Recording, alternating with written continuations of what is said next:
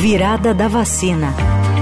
Oi, gente. Hoje é dia 9 de junho, Dia Mundial da Imunização. Nós estamos na virada da vacina. Conteúdo de hora em hora alertando todos os ouvintes sobre a importância da imunização. Com a gente agora, a vice-presidente da Sociedade Brasileira de Imunizações, a médica Isabela Balalai. Doutor, há risco da volta de doenças quando as carteirinhas de vacinação estão atrasadas, quando há baixa cobertura vacinal?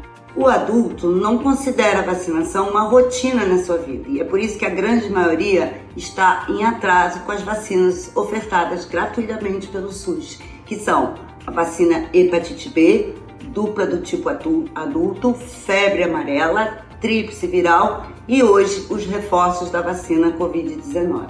Estar com as vacinas em atraso significa risco, desde uma doença leve e moderada, mas que impacta no cotidiano da vida e leva a falta ao trabalho, até o risco de uma hospitalização e até mesmo o óbito por essa doença.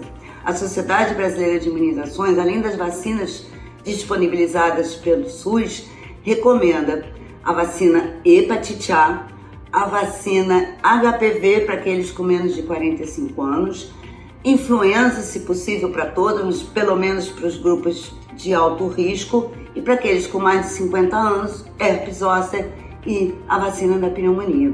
É muito importante que o adulto seja informado sobre a existência de calendários vacinais para ele. Você ouviu Virada da Vacina.